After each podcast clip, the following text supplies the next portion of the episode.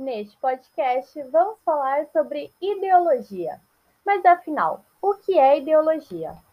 Ideologia para Marx seria um instrumento de dominação da classe social sobre a outra classe. Seria um sistema de crenças falsas que faz o indivíduo não perceber a sua própria realidade. Ele não toma consciência da sua real situação social. Ou seja, a classe dominante ela impõe seus valores e a classe dominada recebe e internaliza estes valores. Podemos então considerar a ideologia como um conjunto de ideias, doutrinas e visões de mundo. Um exemplo muito simples que podemos dar para vocês poderem entender seria o trabalhador que acorda às quatro da manhã, passa três horas dentro de uma condução para chegar ao seu trabalho, trabalha o dia todo e mesmo assim passa na volta três horas para chegar em sua casa. Ou seja, ele acaba não tendo tempo para o lazer e para pensar em si mesmo. Mas, mesmo assim, ele continua a defender o sistema injusto, a propriedade privada. Devido ele ser oprimido,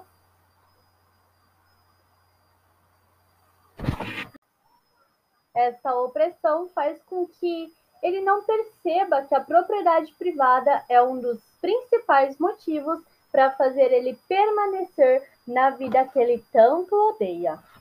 Bom, podemos nos aprofundar um pouco mais no tema e pensar a ideologia que ela não surgiu com Karl Marx. A ideologia ela vem da ideia do francês, que seria a ideia mais a logia, que seria o estudo da ideia ou a filosofia da ideia.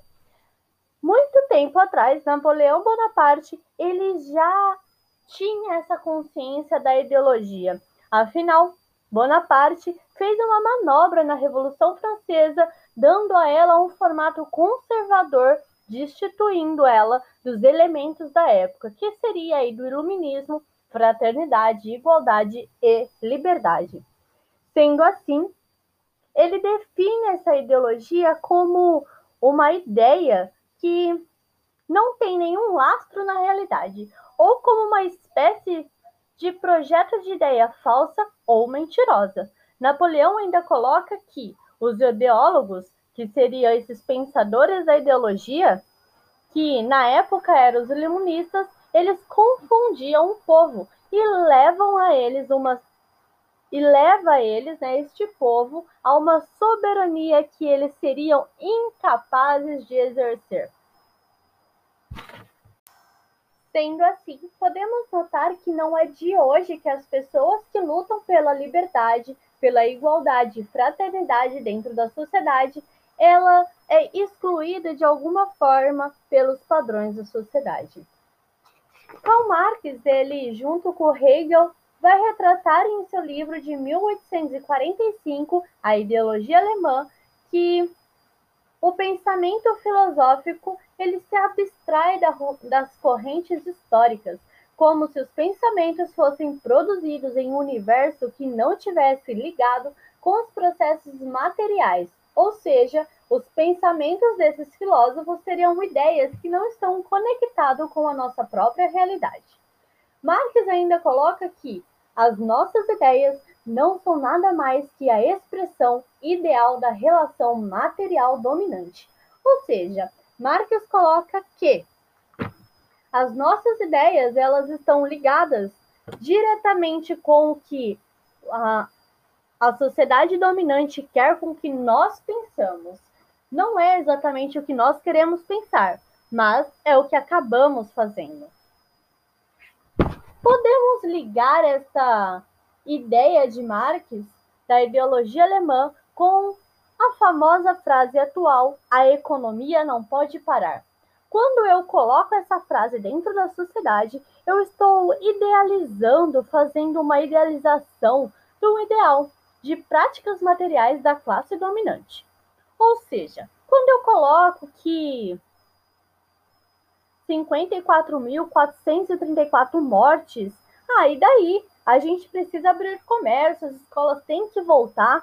Nós não estamos defendendo um ideal, um discurso das classes dominadas, mas sim dos dominantes. Precisamos pensar também que a ideia que está sendo imposta é, na verdade, essa ideia da classe dominante, que tem os meios de produção e o modo de produção.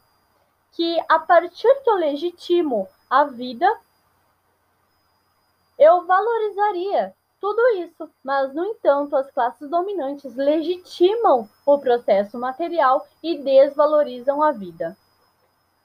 Portanto, as pessoas que estão morrendo para fazer o nosso hambúrguer, para gerar a economia para o nosso país, ela se torna um discurso válido, as mortes se tornam válidas, pois assim a classe dominante ela continua lucrando e a classe dominada continua produzindo. Sendo assim, a ideologia da classe dominante produz uma narrativa sobre si mesma e acredita nela, quando a realidade, na verdade, é oposta. Não é quando o burguês deixar de explorar os trabalhadores que ela vai deixar de receber o seu salário. É quando o trabalhador parar que a classe dominante vai parar de lucrar. Bom, neste podcast é isso. Até o próximo!